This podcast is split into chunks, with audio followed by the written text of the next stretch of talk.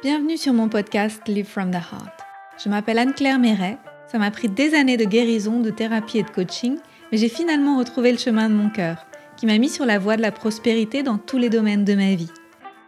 Aujourd'hui, je coach, j'enseigne, je crée des programmes, j'écris des livres, entre autres choses, et j'adore ça. Le monde se transforme à mesure que nous guérissons et que nous créons. Je sais que nous pouvons prospérer au niveau individuel aussi bien qu'au niveau collectif si on retrouve le chemin du cœur. Nous sommes les initiateurs et initiatrices du nouveau monde. Alors on y va Si vous souhaitez créer depuis l'espace du cœur, vous êtes au bon endroit. Bonjour et bienvenue dans un nouvel épisode Live from the Heart. Je suis très heureuse aujourd'hui d'accueillir Thierry Casas-Novas. Thierry, merci beaucoup d'avoir accepté ce rendez-vous. Je suis ravie que tu sois là. Et bonjour Anne-Claire, merci, merci pour ton invitation. Écoute, c'était très important pour moi que tu puisses être dans le podcast. Merci d'avoir accepté parce que pour moi, tu es un éveilleur au grand cœur qui partage depuis des années avec une énorme générosité ce qu'il a découvert sur la vie, sur les lois de la vie, sur la santé, sur ce qui est juste dans son cœur. Et, euh, je trouve que tu l'as fait de façon admirable ces dernières années. Alors euh, voilà, gratitude d'avoir ouvert la voie. Merci beaucoup. Merci. Merci. Est-ce que tu veux bien te présenter, s'il te plaît, avec tes mots pour les personnes qui ne te connaissent pas? Alors, euh, oui, bah, tout simplement, je suis, natif de Catalogne. Je sais, c'est important pour moi. J'aime bien ma terre, donc je suis un, Catalan du sud de la France, euh, qui depuis une dizaine d'années euh, s'est passionné pour d'abord la, la, physiologie humaine et puis plus généralement, je vais dire les lois du vivant. Qu'est-ce qui fait que le vivant est vivant et qu'est-ce qui quelle est la, nature et la spécificité du vivant, quels sont les besoins du vivant? Et en fait, c'est parti d'abord d'une expérience personnelle, c'est-à-dire que j'ai eu un, gros accident de vie un peu après mes 30 ans, euh, dans lequel j'ai failli passer d'une certaine manière. Le pronostic vital était engagé. Et au moment où c'était le, plus, le plus faible en moi, au moment où vraiment où la vie vacillait, il y a eu une espèce de, sursaut de vie et une espèce de, compréhension que ben, tout ce qui m'était arrivé jusque-là n'était pas le fruit d'un aléatoire ou d'un hasard pervers, mais qu'il y avait, y avait des lois, des grands principes, et que je les avais ignorés, que je ne les connaissais pas et que je n'avais pas joué en fonction de ces grands principes. Et donc j'en arrivais à, à 30 et quelques années à être, à être mourant, ce qui n'est pas normal. Et, donc il y a eu cette intuition de me dire finalement, si maintenant je commence à comprendre quelles sont les règles du jeu d'une certaine manière et que je les mets en application, ben ça va redémarrer. Et euh, j'avais quand même des, des maladies entre guillemets qui sont considérées comme, comme quand même très invalidantes. Bon, déjà, une cachexie, j'avais perdu énormément de poids, tuberculose, pancréatite. Euh, j'étais mourant. Euh, j'étais mourant, j'ai enchaîné euh, plusieurs arrêts cardiaques. Et, malgré tout ça, j'ai vraiment eu l'intuition que tout ceci n'était pas, pas une condamnation, contrairement à ce qu'on avait pu me dire dans un parcours médical classique que j'avais effectué, dans lequel on m'avait dit si jamais vous vous en sortez, de toute façon, vous en sortirez handicapé. On, ne ressort pas, on récupère pas d'un tel accident de vie. Et j'ai eu l'intuition, j'y ai cru que, ce n'était pas vrai. Et donc j'ai commencé à étudier euh, la physiologie humaine, les principes du vivant. Je me suis passionné pour ça. Et ça, ça a porté ses fruits pour moi, puisque j'ai survécu, et même je dirais que j'ai bien prospéré, parce que je, me considère maintenant à 47 ans comme en, très bonne forme physique et, et mentale. Et puis petit à petit, ben, j'ai eu cœur de, de, partager tout ça. Euh, et c'est donc devenu ben, une, chaîne, une chaîne YouTube, puis euh, des stages, des formations, et donc une, activité, une, vie, une vie à part entière, quoi, d'une certaine manière. Donc ça fait ça fait dix ans maintenant que je me que je me consacre à ça. Je dirais même que je me consacrais à ça parce que officiellement j'ai arrêté mon activité le 15 avril dernier pour pour mes 47 ans, le jour de mes 47 ans, parce que les on va dire que les, conditions d'exercice de mon activité, euh, depuis particulièrement le début de la crise, ce qu'on appelait la crise sanitaire, étaient devenues tellement déplorables pour moi et pour mon entourage. Je parle de, pression euh, médiatique, de harcèlement euh, juridique, hein, politique hein, et médiatique, que j'ai décidé à un moment de, voilà, de, mettre un petit peu tout le monde à l'abri et de, sortir du jeu, parce que je n'avais pas l'intention de prendre des coups ad vitam aeternam. Donc, euh, je l'ai fait pendant 10 ans. Je suis très, très content de ce qui a été accompli. La chaîne YouTube est toujours en place.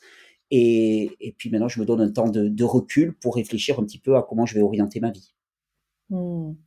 Waouh que de chapitres euh, vraiment intenses. En fait, tu as vécu des choses qui sont très très intenses, très extrêmes finalement. Euh, est-ce que tu t'es senti guidée? Est-ce que tu t'es senti appelée?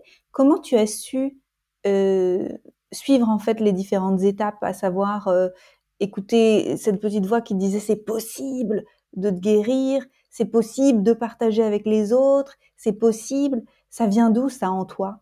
Tu, l'as depuis tout petit?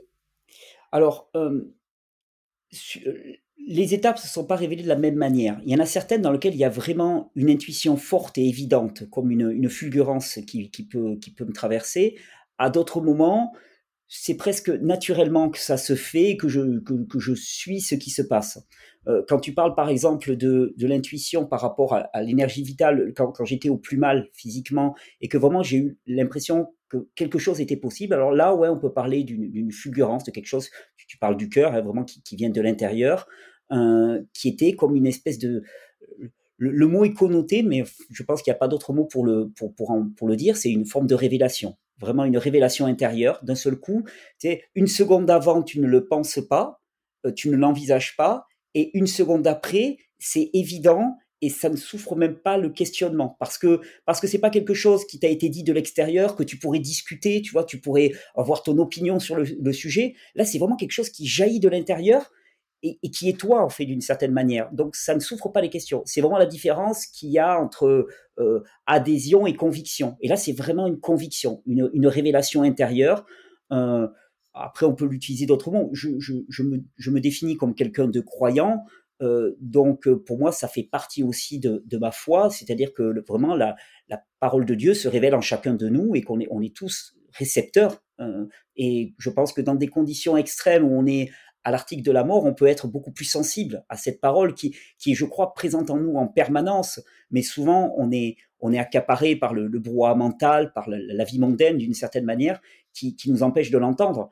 Et je pense qu'il y a certains moments comme ça précis de vie où d'un seul coup, ben, on, l'entend. Donc, euh, je dirais qu'il y a eu des moments où c'était ça, et puis il y a eu des moments, euh, euh, le, le, fait de commencer par exemple à partager en vidéo, ben ça, ça s'est fait presque malgré moi. C'était juste une évidence un jour que euh, j'étais en voyage, j'étais en voyage en Thaïlande à l'époque, et là aussi ça venait de l'intérieur, c'était un désir tellement fort, c'était une évidence qu'il fallait que je prenne une caméra, il fallait que je le fasse. J'ai pas réfléchi plus avant. J'aime bien moi la, notion d'obéissance. Euh, alors non pas à une autorité extérieure, mais plutôt à une autorité intérieure. Euh, mais j'aime bien obéir à ce que je sens en moi, et donc ça a été ça a été de cet acabit. Alors après, des fois, je me plante aussi, hein, parce qu'il y a parfois des moments où j'ai l'impression que ça vient de l'intérieur, et puis je me rends compte que mon choix n'était pas le bon. Donc, euh, il y a toujours le, le, mental, nos peurs, nos, croyances, euh, notre culture aussi, qui viennent, euh, qui viennent faire des, interactions avec ça.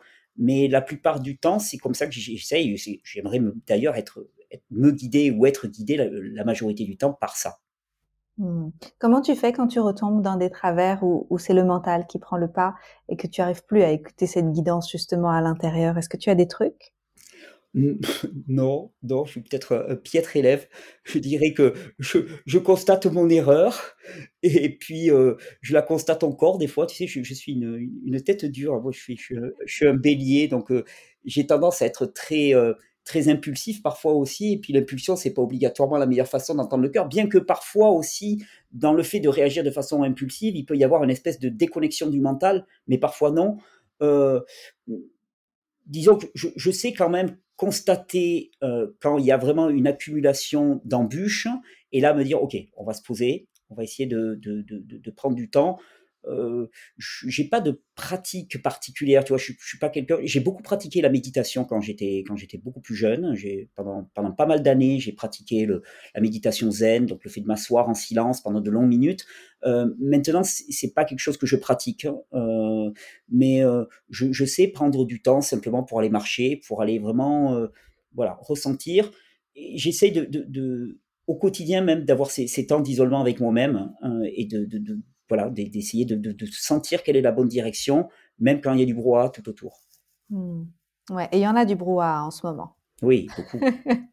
il y en a un paquet. Beaucoup. Et, mais, mais c'est une période intéressante parce que euh, dans cette agitation, euh, avec beaucoup de, de peur, d'inquiétude qui peuvent être véhiculées, arriver à garder, à garder son centre, arriver à garder, à cultiver la foi, l'espérance, la joie, euh, parce que de toute façon, l'inverse ne conduit nulle part. C'est-à-dire que la, voie de la désespérance, euh, du désespoir, c'est une impasse de toute façon, mais arriver à garder ça, bah, c'est un, véritable challenge. Mais c'est vraiment intéressant dans ces moments-là parce que euh, la foi, elle ne sert à rien quand on a l'abondance, quand tout est facile. La foi, elle sert dans les moments difficiles. C'est-à-dire que la foi, quand on a déjà ce qu'on espère avoir, euh, c'est pas de la foi, c'est juste constater qu'on l'a déjà. La foi, c'est vraiment l'anticipation certaine et dans la paix et la quiétude de, quelque chose qu'on désire.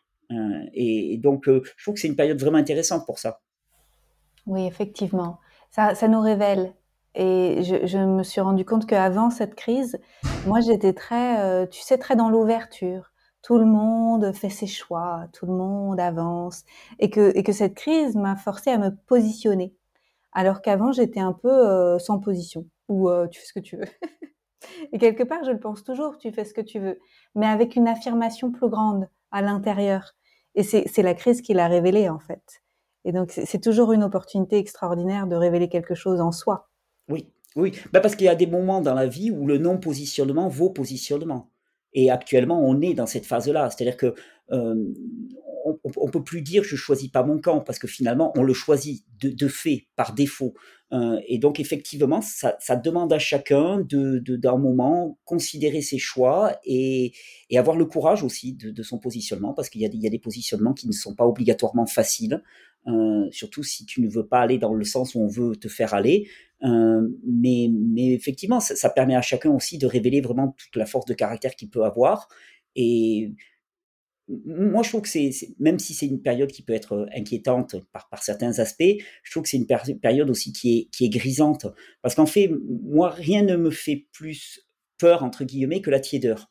Parce que la tiédeur ne permet pas une réaction. C'est-à-dire que la tiédeur, c'est quelque chose dans lequel on s'enfonce et finalement, on se retrouve captif, un petit peu euh, contraint sans trop s'en rendre compte. Alors que quand c'est très froid ou très chaud, on ne peut pas ne pas réagir. C'est valable sur le plan physiologique, mais c'est valable aussi sur le plan psychologique ou spirituel. Là, actuellement, la situation, elle fait qu'on ne peut pas ne pas se positionner, réagir, et, en fonction de notre positionnement, voir notre vie complètement bouleversée. Parce que c'est le cas, là, quelque part. Euh, si tu ne dis pas Amen à, ce qui se passe actuellement, euh, c'est tu, passes dans une vie de marginalité totale, mais qui a aussi qui est, qui est pleine de potentialités extraordinaires. Donc, euh, je, dirais que je crains plus la tiédeur que des périodes comme celle-ci. Je dirais presque enfin par certains aspects. Enfin, on est confronté, on est obligé de faire des choix. Hmm. Tu sentais que ça venait ces dernières années? Ah, moi, il me semble que toutes les générations attendent toujours le, soir de la grande révolution. Et, il y avait une partie en moi qui l'attendait, puis il y avait une autre partie qui disait euh, Non, mais t'es comme tout le monde, en fait, tu crois que ça va arriver dans ta vie, et puis ça va pas arriver. Quoi.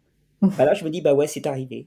Voilà, on y est là quand même, parce que globalement, là, quand même, on est, on est face à une, une fracture qui est, euh, qui est quand même sans commune mesure avec tout ce qui s'est passé précédemment. Euh, bah ouais, on, y est vraiment. Donc, euh, je sais pas, il y avait une part de moi qui le pressentait, il y avait une autre part de moi qui ne le pressentait pas. Euh, une analyse froide des choses montrait quand même que l'accélération technologique incroyable dans l'histoire de l'humanité qui a eu lieu ces 20 ou 30 dernières années devait amener très rapidement à une explosion.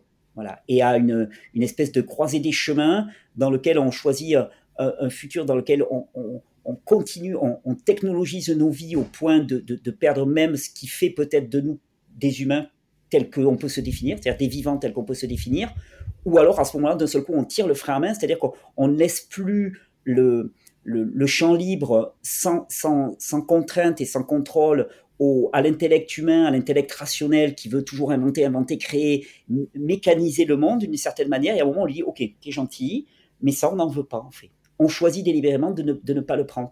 Et c'est marrant parce que dans l'histoire, il y a eu des, précédents. Je, pense des fois, enfin, régulièrement, là en ce moment, je pense par exemple aux, communautés amish, par exemple aux États-Unis, dont on s'est tellement moqué. Mhm. Eux qui disent à un moment, bah, écoutez, on, décide que les innovations technologiques on, on, prend plus ce qui vient après 1900. Alors ça peut paraître extrêmement rigide, radical, mais je, commence vraiment à comprendre aussi cette espèce de préservation de soi-même en disant, mais après on n'a plus la maîtrise, on n'a plus le contrôle, et on a déjà suffisamment pour être heureux. Donc on s'arrête là, on prend pas de risques. Et je pense qu'actuellement, on, est confronté à ça. C'est-à-dire, euh, euh, est-ce que est-ce qu'on préfère un monde d'une certaine forme de confort technologique, mais au prix d'un renoncement certain à ce qui est pour moi la nature même du vivant, c'est-à-dire la liberté et l'autodétermination, et surtout la, la, liberté à jouir de soi-même et de faire des choix pour soi-même, ou est-ce qu'on renonce à certaines choses de ce monde au nom de cette liberté et de cette nature vivante? Euh, ouais, je, trouve ça très très beau. Hmm. Bah, le choix est vite fait. Hein. bah, pour moi, oui, c'est évident. Après, euh, visiblement pas pour tout le monde. Euh, je, je, voilà, c'est pas un problème en fait. Il y a, y a, y a deux choses qui vont coexister, et puis on verra comment elles vont coexister. Il y a tout à inventer.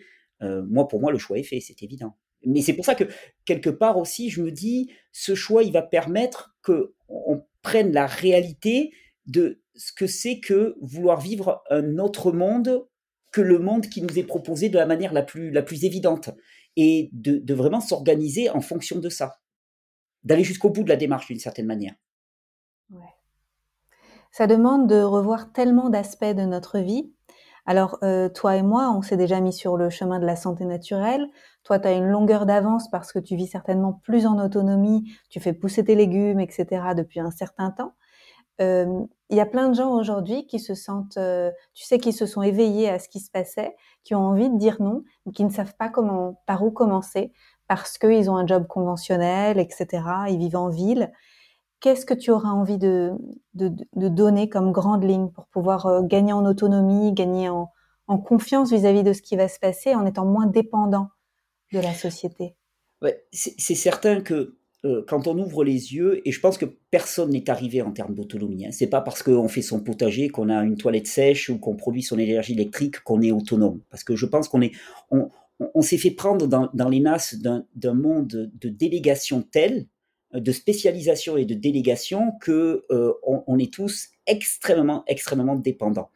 Euh, donc le constat, effectivement, quand on ouvre les yeux, il peut être effrayant. Euh, au premier abord et se dire finalement euh, on, est foutu. Je crois pas qu'on soit foutu, et je pense que voilà, ça, peut paraître un truisme, mais c'est voilà, ce qu'on n'a pas fait hier, il faut le faire aujourd'hui. Il faut commencer doucement. Alors euh, au niveau des, démarches, effectivement, l'autonomie en matière de santé, elle est vraiment intéressante. Je réalisais ça aujourd'hui, par exemple, je me disais finalement, on, apprend maintenant que l'accès au, système de soins euh, conventionnel, on va dire, maintenant va être assujetti au fait de, de posséder un pass sanitaire. Euh, pour les soins courants, on va dire, d'une certaine manière. Bah, raison de plus pour cultiver l'autonomie par rapport à ce système de soins conventionnel. C'est-à-dire que si on n'en a pas besoin, ce manque-là, on ne va pas en souffrir. Et donc, euh, je pense qu'on est toujours, euh, on, souffre à la hauteur de nos dépendances. Donc, chaque fois que dans nos vies, on va pouvoir bannir une dépendance, non pas en la combattant, mais en la remplaçant par de l'autonomie, donc que ça soit au niveau alimentaire, au niveau santé, au niveau euh, relationnel, au niveau énergétique, au niveau, ben, on, va y gagner quelque chose et on souffrira moins de la situation présente. Donc euh, chacun va pouvoir démarrer dans son coin. Euh, je sais pas, tu, tu, me dis par exemple, bon, la personne qui est en ville, bon ben, ok, l'autonomie alimentaire, ça va être difficile dans un premier temps, ça va être très difficile. Par contre, elle peut bâtir un réseau. Et puis ce, réseau d'amis, ben, il peut aussi déboucher à un moment ou à un autre sur le fait de dire ben, on part tous à la campagne et puis on, achète en commun quelque chose pour avoir du terrain. Pour, euh, tu vois, c'est chacun va pouvoir investir dans, dans l'autonomie qu'il peut à l'instant, à l'instant même ici. Ce qu'il faut savoir, c'est que la situation présente, elle va précipiter énormément de monde dans le même questionnement et dans les mêmes besoins que nous. Et ça, c'est quand même quelque chose qui est fort. C'est-à-dire qu'il va y avoir des tas de gens en ville qui vont avoir le même besoin, c'est d'un seul coup d'arriver à produire leur alimentation, d'arriver à, pouvoir euh, ben, suppléer à ce que le système ne veut plus nous fournir. En plus, quelque part, on va y être gagnant parce que d'une certaine manière, euh, ce qui nous était proposé souvent par la société actuelle, c'était souvent des choses dont on ne voulait pas. Euh, voilà. Moi, je sais que j'ai été le premier, par exemple, à déplorer que euh, les soins de santé naturelle ne soient pas remboursés par la sécurité sociale. Euh, que l'alimentation biologique, par exemple, ne soit pas euh, sponsorisée comme peut l'être l'alimentation conventionnelle. C'est-à-dire que les, agriculteurs conventionnels reçoivent des, subventions pour produire. Les agriculteurs biologiques doivent payer des organismes de certification pour avoir le droit de s'appeler biologique. Bon, ben, d'un seul coup, finalement, on va se rendre compte que ce qu'on a perdu, ben, c'est pas ce qu'on voulait. Donc, c'est pas si grave que ça. Ça va nous obliger à mettre un coup d'accélérateur pour, euh, pour, pour soutenir, financer, encourager ce que l'on veut vraiment. Donc au final, je pense qu'il va y avoir une période d'inconfort euh, obligatoire parce que euh, c'est comme si on tirait le frein à main alors qu'on est à fond sur l'autoroute hein, et ça, ça, ça, ça, secoue sacrément. Je pense que notre plus grande force, effectivement, ça va être la mise en réseau, la solidarité, mais que rapidement on va trouver des solutions parce que le vivant, la nature même du vivant, c'est l'adaptabilité. La nature même du vivant, c'est la créativité. Et c'est ce qui fait que, nous sommes des êtres humains, quoi. Donc, euh, je, je, suis pas inquiet à ce niveau-là. Je suis vraiment pas inquiet. Je, pense même que on, la contrainte génère toujours une réponse adaptative favorable du vivant. Plus la contrainte est forte, plus la réponse du vivant est forte. Ça, c'est une loi biologique. Euh, à moins que la contrainte soit tellement forte qu'elle détruit le vivant. Donc, pour moi, individuellement parlant, si on reste, si on reste isolé, effectivement, la contrainte actuelle pourrait nous détruire. Dès lors qu'on va se rallier, s'associer, euh, se mettre en, collectif, à ce moment-là, la contrainte, elle ne va faire que stimuler notre créativité.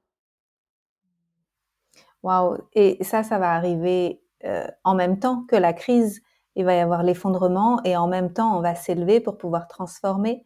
Ou est-ce que tu vois quelque chose de très le gros crash et ensuite on reconstruit sur les Ah non, non mais je pense que là je, pense que là on est déjà en train de construire là maintenant. Enfin moi je vois les, les, les, réseaux de personnes qui communiquent sur les télégrammes, des choses comme ça. Enfin, la, première obsession actuellement, c'est de dire, OK, comment on s'organise maintenant? Comment on fait? Parce que de toute façon, on y est, on se rend compte que on va plus pouvoir voyager comme avant, on va pas plus pouvoir consommer comme avant, on va plus pouvoir accéder à certains spectacles, des choses comme ça comme avant. Ok, mais comment on s'y prend maintenant?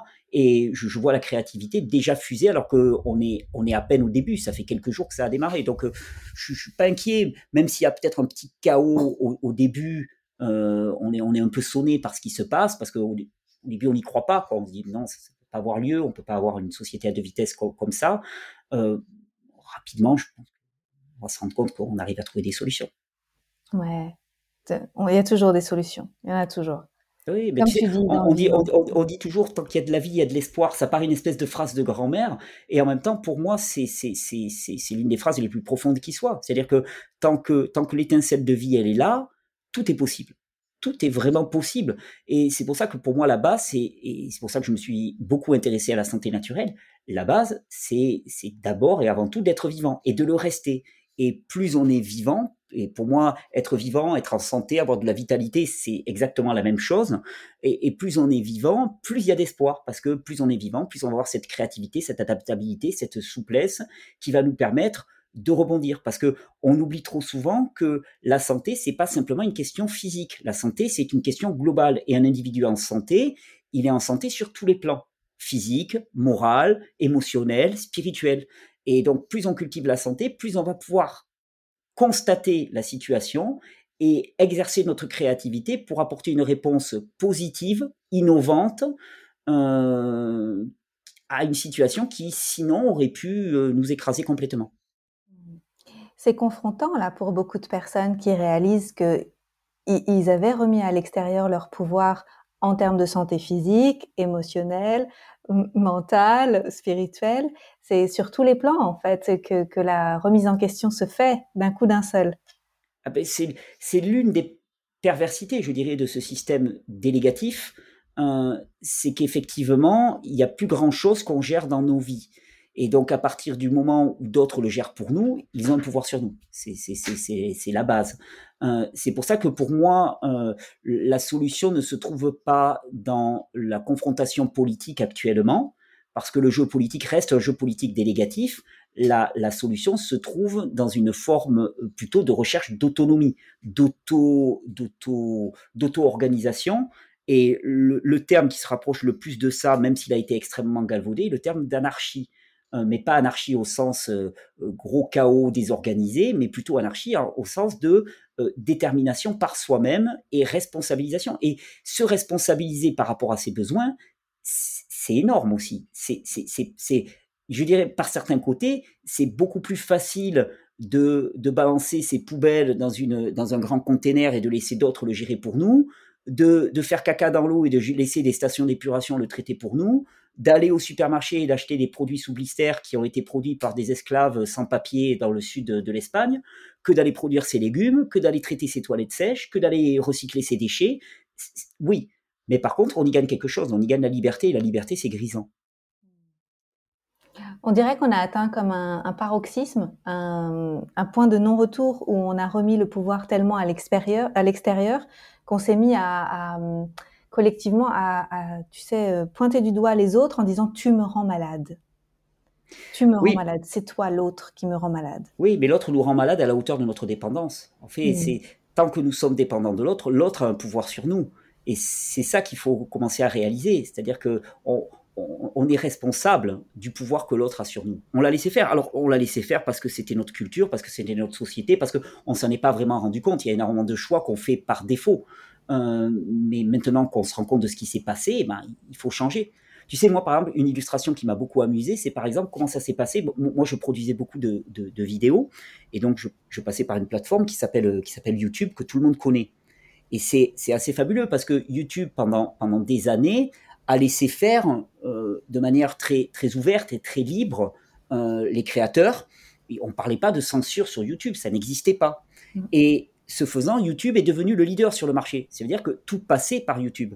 Et une fois que YouTube s'est trouvé dans cette position de leadership total, dans lequel finalement la visibilité ne passe que par YouTube, et bien là d'un seul coup ils ont dit oh là là, maintenant nous on impose nos conditions. Et nos conditions, c'est que ça c'est interdit, ça c'est interdit, ça c'est interdit, ça c'est interdit. Et d'un seul coup on se retrouve complètement coincé. Mais on se retrouve coincé simplement parce qu'on a tout remis dans les mains de YouTube. Et effectivement, toutes les tentatives qu'il y avait eu à côté, moi le premier, je dis, ben, moi je vais sur YouTube parce que c'est là où il y a le plus de monde. Et donc c'était un espèce d'effet pervers et vicieux. Et maintenant, ben, d'un seul coup, on se rend compte que ben, finalement, on se lance sur des, médias comme Telegram ou comme d'autres plateformes, et puis que finalement, ben, on y arrive, quoi, ça marche, même si ça prend un peu mm. plus de temps. Donc il y a des possibilités. Et donc c'est, en fait, on, est toujours l'autre a du pouvoir sur nous à la hauteur de notre de notre démission aussi d'une certaine manière. Et c'est vraiment ça qu'il faut commencer à réaliser. Et puis il faut se cracher dans les mains et, voilà et revenir aux choses aux choses simples et évidentes, nos besoins de base, les assurer par nous-mêmes ou micro collectivement. Et, d'ailleurs, moi, tu sais, avant de m'intéresser à la santé naturelle, ma, première grande passion, et qui reste toujours une énorme passion pour moi, c'est une, une, science qu'on appelle la permaculture. Euh, qui est un petit peu la, science de, l'étude, de l'organisation des systèmes vivants. Donc ça, dépasse largement le cadre de la santé humaine, c'est tous les écosystèmes, ça, parle de l'habitat, ça parle de, de, l'agriculture, de l'élevage, de la gestion de l'énergie, de, tous les flux. Et la permaculture se présente comme la seule alternative crédible au système actuel délégatif, qui est un système que la permaculture décrit comme esclavagiste. C'est-à-dire que la permaculture, ce qu'elle te dit, elle te dit finalement, si c'est pas toi qui le fais, c'est un esclave qui le fait pour toi. Parce qu'à partir du moment où tu délègues, il va y avoir un rapport de pouvoir qui va s'établir entre les, différentes personnes. Et ce rapport de pouvoir va être un rapport qui va toujours tendre à écraser l'un au détriment de l'autre. Et la permaculture se présente comme la seule solution via l'autonomie sur nos besoins vitaux, pour sortir de cette espèce de, catastrophe euh, actuelle euh, de, système de prédation qui fait que on épuise certains pays d'Afrique, du, sud-est asiatique et ainsi de suite pour simplement nourrir les besoins en confort d'une population occidentale qui elle-même n'est pas libre. Parce que c'est tu sais le, rapport d'assujettissement c'est toujours un, rapport à deux. C'est-à-dire que l'autre nous tient en respect mais on le tient en respect aussi. Et donc finalement on est mutuellement esclaves et la démarche d'autonomie, la démarche de la permaculture nous propose, pour moi, ce qui est la seule alternative crédible et qui est une alternative qui est d'abord et avant tout basée sur l'observation des lois du vivant. C'est-à-dire, OK, regardons, oh, avant de, avant de faire des théories sur tout, je, pense que ce qui perd l'humain, ce qui a toujours perdu l'humain, c'est son arrogance. Euh, on, on, a toujours des théories sur tout, on veut toujours tout réinventer, et les principes de la permaculture comme de la santé naturelle telle que je crois, c'est d'abord de dire, OK, on s'arrête, parce qu'en fait, on constate que ce qu'on a fait jusqu'à présent, ça nous a quand même conduit dans une forme d'impasse, avec une société extrêmement inégalitaire, extrêmement violente pour toutes les formes de vie sur Terre, euh, dans lequel on dépense les ressources à une vitesse colossale, ce qui nous conduit directement dans le mur. Donc, globalement, et sans être vulgaire, on, a merdé sur toute la ligne. Et là, les principes même de la permaculture et de toutes les sciences du vivant, c'est dire, OK, OK, donc on s'arrête. Et on, regarde déjà comment le monde est structuré, comment il fonctionne. Et dans ce cadre-là, on va essayer d'y rentrer le plus humblement possible. Et je pense que la, société qui va naître, c'est une société de l'humilité. On parle souvent de décroissance, j'aime pas ce terme, parce qu'en fait, euh, ce terme de décroissance, il est uniquement basé sur euh, des indicateurs économiques, mais des indicateurs économiques qui, ne parlent pas de ce qu'est notre vie. Moi, je parle d'une société de l'humilité, dans lequel, humilité d'ailleurs, c'est marrant parce que la racine du mot est humus, c'est-à-dire c'est humilité, c'est mettre le genou à terre, c'est-à-dire c'est revenir à la terre d'une certaine manière et revenir aux besoins fondamentaux de l'humain. Donc pour moi, c'est pas une société de décroissance, c'est peut-être une société de décroissance de la technologie, de la virtualité, mais euh, cette technologie, cette virtualité aussi, c'est aussi une société dans laquelle il y avait euh, énormément de dépression, énormément de mal-être, et donc on peut imaginer plutôt une société de croissance, du lien humain, euh, de la qualité des produits que nous consommons. Alors peut-être moins de choix, mais plus de qualité, moins de diversité, mais plus de qualité. Tu vois, moi personnellement, j'ai peut-être pas grand-chose à faire d'avoir des magasins remplis de tas de produits made in China pourris, fabriqués par des, des enfants esclaves. Par contre, en avoir un seul produit mais de qualité, ça me va très très bien. Tu vois, donc c'est à ce niveau-là qu'il va falloir vraiment réindexer. Alors au début, on est déboussolé, on est complètement déboussolé parce qu'effectivement, on n'est plus habitué à ça. On est habitué à ce clinquant, à, toutes ces couleurs qui brillent, à cette électricité, à, toute cette surabondance. Mais en fait, cette surabondance, de toute façon, n'importe quel analyste pouvait nous dire qu'elle avait une fin. Elle ne pouvait pas tenir de façon, de façon illimitée. Donc on y est, ben, tant mieux, ben voilà c'est chouette de se dire aussi, ça arrive à notre, génération et on va pouvoir poser des choix qui vont déterminer un virage de l'humanité comme il n'a jamais, comme, comme ça fait longtemps qu'il n'a pas eu lieu. Euh, mmh. Moi, je trouve ça incroyable, quoi. je te dis, ça me paraissait, il y a encore quelques années, ça me paraissait présomptueux de penser qu'on allait vivre ça tout le monde disait, ouais, il va y avoir un grand virage, il va y avoir un, grand, un grand chaos, une grande révolution et tout. Je dis, ouais, non, mais à chaque génération, ils croient que c'est le grand jour qui arrive, mais bon, ça va être comme toujours, on va continuer le petit train-train. Ben, c'est cool parce que c'est plus le cas. Moi aussi, je trouve ça cool. Ah, c'est grisant. C'est difficile, c'est inconfortable, mais euh, la vie prospère dans l'inconfort, à condition que cet inconfort ne soit pas insupportable, parce que le caractère insupportable euh, nous pousse dans des retranchements où la vie ne peut plus exister. Mais l'inconfort, euh, surtout si derrière on invente des solutions qui nous rapportent un nouveau confort, mais un confort différent basé sur d'autres valeurs, l'inconfort, c'est ça qui nous fait grandir. Le confort nous ramollit, nous atrophie au plus haut point dire, le, fait de rester juste à être gavé d'informations, de nourriture, de, de, facilité, ça, nous transforme. Tu sais, les Anglais, ils parlent de couch, couch potatoes. Je suis désolé pour l'accent. ça me parle. Ouais, voilà. Mais c'est ça, quoi, en fait. Et, et, là, OK, on est stimulé. OK, ça va être compliqué. OK, euh, il y a un moment où ça va être peut-être, ça va, on va être mis au challenge intellectuellement, physiquement, on va avoir moins, euh, mais, mais, mais, mais, on va, on va grandir. On va tellement grandir dans ce qui fait de nous que nous sommes humains, c'est-à-dire le, caractère vivant. Parce que je, je, je pense que euh, j'ai beaucoup lu, moi, quand j'étais, quand j'étais jeune, un, enseignant indien qui s'appelle Sri Aurobindo, euh, et qui disait toujours que l'homme n'est pas né. C'est-à-dire que la nature humaine, le caractère humain, c'est-à-dire la singularité de ce que, l'homme a à faire sur cette terre, dans cette création, ben, elle n'est pas encore advenue. Et, je pense que pour l'instant, on s'est comporté comme alors, je veux pas avoir un discours trop négatif, mais, mais globalement comme des porcs en fait. C'est-à-dire qu'on a, on a, je suis désolé pour, le caractère un peu radical, mais on, a pris quelque chose qui est merveilleux et on, l'a souillé, on l'a dépensé, on l'a, on l'a, on l'a, on l'a au possible. Et je pense que l'humain, alors c'est ce qui peut faire qu'il y a certaines, certaines courants, euh, même je pense de la pensée écologiste radicale, qui en arrivent à une détestation de l'humain, parce qu'il dit, ouais, finalement, l'humain, il est capable de rien, il détruit toute la planète, il détruit toutes les espèces. Mais ça, je pense que c'est, c'est pas du tout inhérent à la nature humaine, c'est juste inhérent à une espèce de, de mental, d'intellect rationnel et mécaniste qui a été laissé à lui-même euh, sans le contrôle du cœur. Et en fait, l'intellect n'a moi, je, moi je, valorise l'intellect. Je pense que l'intellect nous conduit à des tas de choses fantastiques, à condition, à condition que ça soit le cœur qui tienne les rênes et qui, en un moment, lui dise Oh là là, attention, calme-toi. Et d'ailleurs, c'est ce qu'on voit au niveau de la permaculture, par exemple. La permaculture nous dit Tout est possible. On peut faire tout ce qu'on veut, à condition de respecter certaines éthiques et certains principes, et des éthiques basées sur le vivant. T'imagines, par exemple, un, modèle politique qui dise, écoutez, on peut prendre n'importe quelle décision à l'échelle du pays, à condition que cette décision, eh ben, elle respecte le vivant sous toutes ses formes. Ok, bah, voilà, c'est tout. Après, on est libre. Et je pense que c'est ce qu'il faut qu'on découvre aussi. C'est-à-dire la vraie liberté, qui est pas la liberté euh, de l'âne sauvage qui croit qu'il peut faire ce qu'il veut, parce qu'en fait, on croit qu'on peut faire ce qu'on veut, mais en fait, c'est une stupidité, parce que la vie nous claque à la figure et nous renvoie à quel point nous sommes limités, mais plutôt pour moi, la vraie liberté, c'est de connaître les limites, de les accepter, et dans le cadre de ces limites, d'exercer humblement notre capacité à être des créateurs, des créateurs d'abondance, des créateurs de, beauté, des créateurs. C'est vraiment ça le challenge. Donc, je pense vraiment que l'humain n'est pas encore né. Euh, sur le plan spirituel, en tout cas, il n'est pas encore né. Et je pense qu'une crise comme celle qu'on vit va nous obliger euh, à accélérer le processus de, de naissance.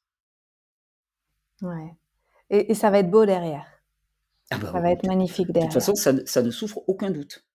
Je veux dire, je, je, euh, là, c'est là où je, je, fais appel à ma foi, mais ma foi me porte toujours à croire. Euh, mais quand je parle de croyance, c'est pas une croyance extérieure, c'est-à-dire c'est pas une adhésion à une croyance. C'est vraiment quelque chose qui est enraciné en moi que le job, il, est déjà fait. il y a besoin de nos bras, il y a besoin de nos cœurs, il y a besoin de nos tripes pour l'incarner dans ce monde, pour le manifester dans ce monde. Mais le job, il est fait. C'est-à-dire que le vivant, aura toujours le dernier mot, toujours. Le, vivant aura, aura toujours la victoire. Après, ça sera avec ou sans nos bras. Et c'est vrai qu'à mon niveau, j'espère, euh, et puis c'est quelque chose sur lequel je pense qu'il faut se questionner tous les jours, j'espère du mieux que je peux, avec mes bras, avec mon cœur, avec ma bouche, avec mon cerveau, avec mon intellect, eh bien, euh, servir le vivant. Et j'espère que la crise actuelle va nous permettre à chacun de nous positionner d'autant plus et d'être encore plus au service du vivant. On y va. Excellent, merci. Merci. Ben, merci à toi, merci beaucoup. Est-ce que, est que tu veux ajouter quelque chose? Mmh, Non, pas vraiment. Je,